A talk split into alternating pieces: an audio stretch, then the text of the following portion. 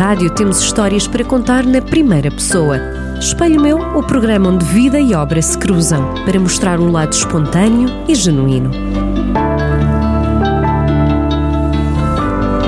É um espelho simpático, cara lavada, com uma moldura preta muito distinta. Mas nele, no espelho, vejo um indivíduo que eu conheço razoavelmente, que aprecio todos os dias de forma semelhante, sobretudo quando estou a fazer a barba, e que me leva a concluir que este tipo está bem velhote. Também eh, vejo que o tempo passou e deixou as suas marcas. Olá, viva! Senhor Inspetor Lopes Pires, como está? Boa tarde, como vai? Antes de mais, obrigado por nos receber aqui naquilo que é a menina dos seus olhos. Este espaço museológico é. E, muito obrigado, tenho muito gosto em vos receber. Aliás, o Jornal do Centro é um amigo simpático e de longa data. E, e, temos muito gosto em vos receber aqui neste sítio, que é um pouco a menina dos meus olhos, porque tenho aqui mais de 40 anos de trabalho a juntar peça por peça, devagarinho, uma hoje, outra amanhã, de tal sorte que hoje atingimos um limite que já não temos onde guardar as últimas peças que, que vamos recebendo. Nasci em Sabugosa, Ok. Sabugosa no Conselho de Tondela. E que memórias ainda tem desse tempo? Oi, muitas e boas. Até porque as memórias de menino são aquelas que os velhos guardam eh, com mais persistência. Lembro-me perfeitamente de brincar horas e horas e horas na rua. Lembro-me de frequentar a escola, a escola primária, com o velho professor eh, Figueira Marques. Eh, Lembro-me do primeiro dia em que cheguei à escola. O que é que sentiu nesse primeiro dia? Esse primeiro dia foi um dia de emoção, porque eu nasci eh, em 1933. É uma data que vem já lá, ficar já lá muito longe. Até é difícil de dizer, quase. E, e fui para a escola em 1940 e em 1940 estávamos em plena guerra, a grande guerra de 39-45. O meu pai lia o jornal e às vezes em voz alta, quando as notícias eram mais significativas. E eu ficava eh, cheio de inveja porque eu gostava de ouvir aquelas notícias, mas só as ouvia quando o meu pai lia de alto e eu queria ler, mas não sabia.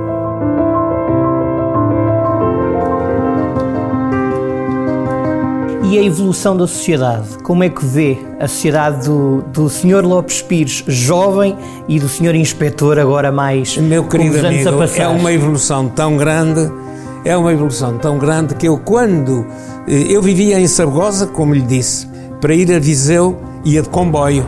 A linha do Dão funcionava em pleno nessa altura.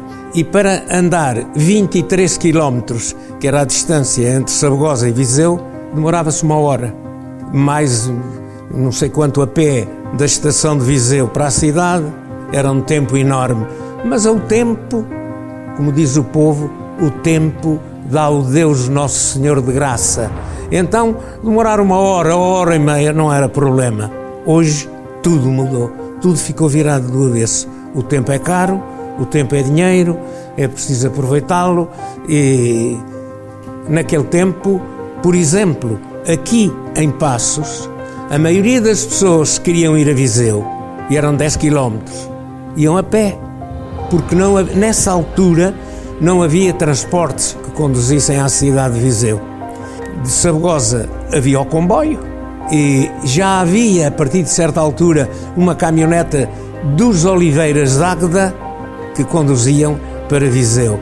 Eh, Mas Sabugosa foi privilegiada por ter tido uma série de coisas eh, relativamente cedo. Caso da eletricidade, É conhecido ainda hoje por inspetor, pelo senhor inspetor. Foi para essa área em que, em que altura, porquê? Olha, meu amigo, eu quando fui para a escola fui com um objetivo muito, muito intenso, o de aprender a ler. E eu lembro-me que fiz um desafio e todos os dias, silenciosamente, eu insultava o meu professor, porque eu queria aprender a ler. E ele era demasiado lento? Não. Eram as técnicas de ensino e as capacidades individuais que eram diferentes de menino para menino. E eu, mesmo falando só para mim, todos os dias pedia ao professor: Ó oh, senhor professor, ensine-me a ler. Mas o senhor professor ensinava umas letras, uns bonecos que lhe chamava letras, mas eu não queria letras. Ó oh, senhor professor, ensine-me a ler. E que aluno era? Era um aluno que levava reguadas, que era muito correto? E, nesse tempo, infelizmente, a reguada fazia moda. E eu eh, devo dizer-lhe que o meu professor, que também fazia uso da régua, sem, da régua sem cerimónias, era a pedagogia do tempo. Aliás, havia uma regra pedagógica que dizia a letra com sangue entra. E, então, e, o, o, o, meu professor António Figueira Marques, que Deus tenha, de quem tenho muitas saudades, eh, nunca me bateu. Teve, teve esse benefício?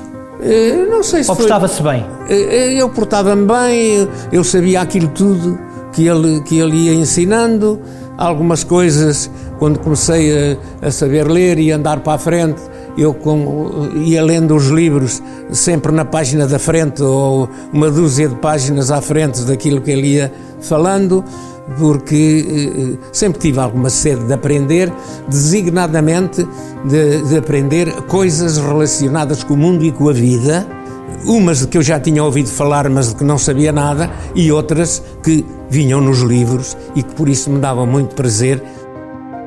O chegar à inspeção foi um percurso natural. Fiz os meus estudos, primeiro em Santa Combadão, num colégio que então lá havia e que, que depois desapareceu. Fiz o meu liceu no Colégio de Tomar Ribeiro em Tondela. Vivia em Sabugosa, o Colégio de Tomar Ribeiro em Tondela. Depois Fiz a Escola do Magistério em Viseu. Depois eh, fiz o curso de Ciências Pedagógicas na Faculdade de Letras da Universidade de Coimbra. E depois eh, fui dar aulas, porque foi para isso que eu fiz o meu curso. Mas o meu grande objetivo de vida era ser professor. Dei aulas durante apenas 13 anos Entretanto, abriu concurso para a inspeção, a primeira vez que em Portugal se abriram concursos, porque até aí as nomeações eram feitas mais ou menos de acordo com, com, com a cor de cada um, estávamos no tempo da ditadura, mas pela primeira vez abriram concurso e eu concorri. E passei a trabalhar na inspeção com toda com toda, digamos, a panóplia de obrigações que daí resultavam, e a primeira era a da competência. Era preciso ser competente.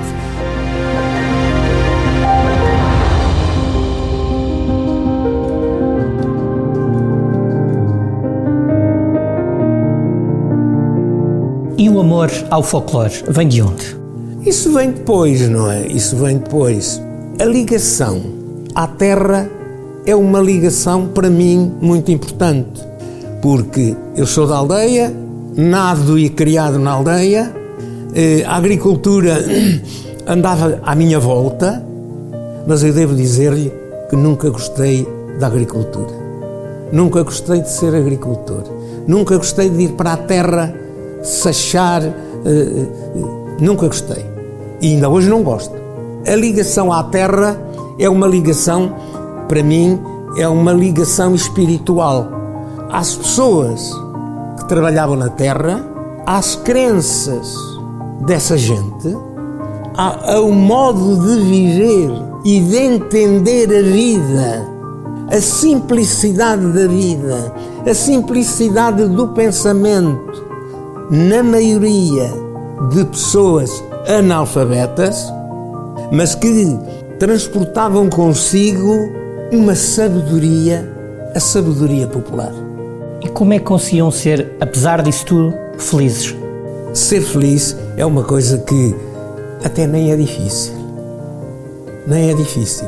É preciso é que cada um seja capaz de aproveitar o que tem, aproveitar bem tudo quanto tem e não estar à espera de que lhe caia do céu aquilo que cada um tem de granjear. É feliz hoje? Sou. Sou. Eu, na vida, fiz praticamente tudo com tudo que, que gostei de fazer. E até lhe posso dizer que fiz eh, com, com algum sucesso. Fiz muita coisa a pensar nos outros.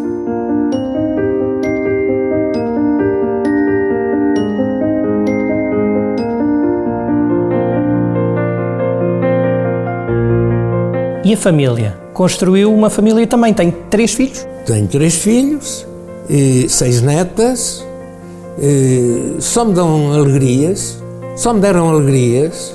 Como é que é, como é, que é o avô António para elas? O avô António é um, é um, é um, é um pateta, é um pateta. Faz tudo o que elas querem, não é?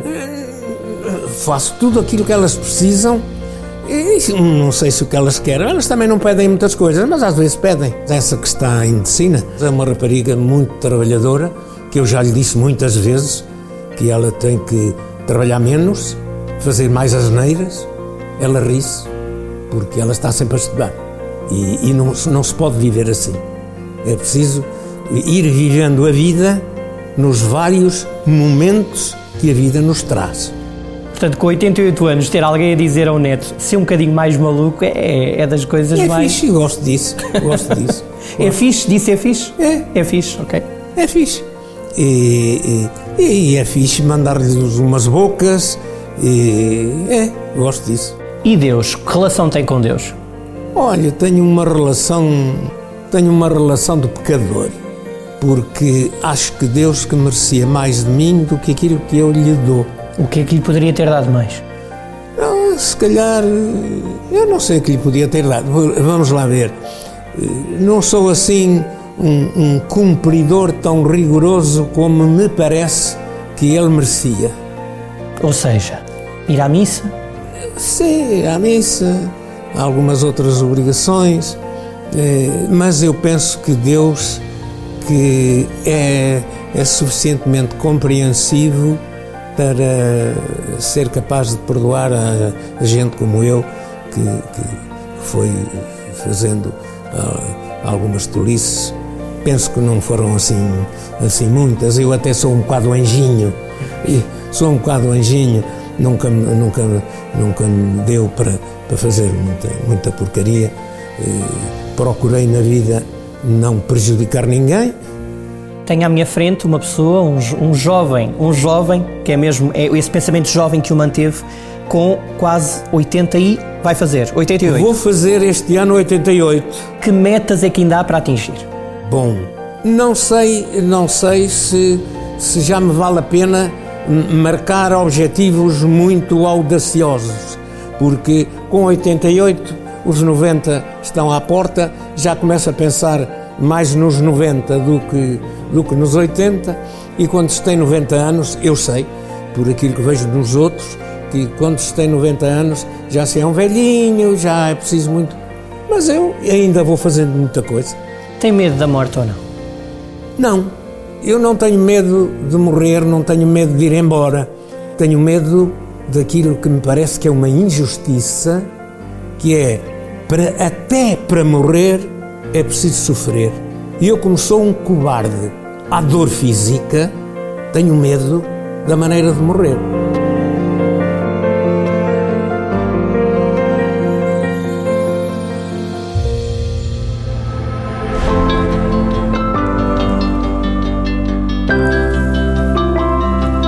Tu não és mau rapaz.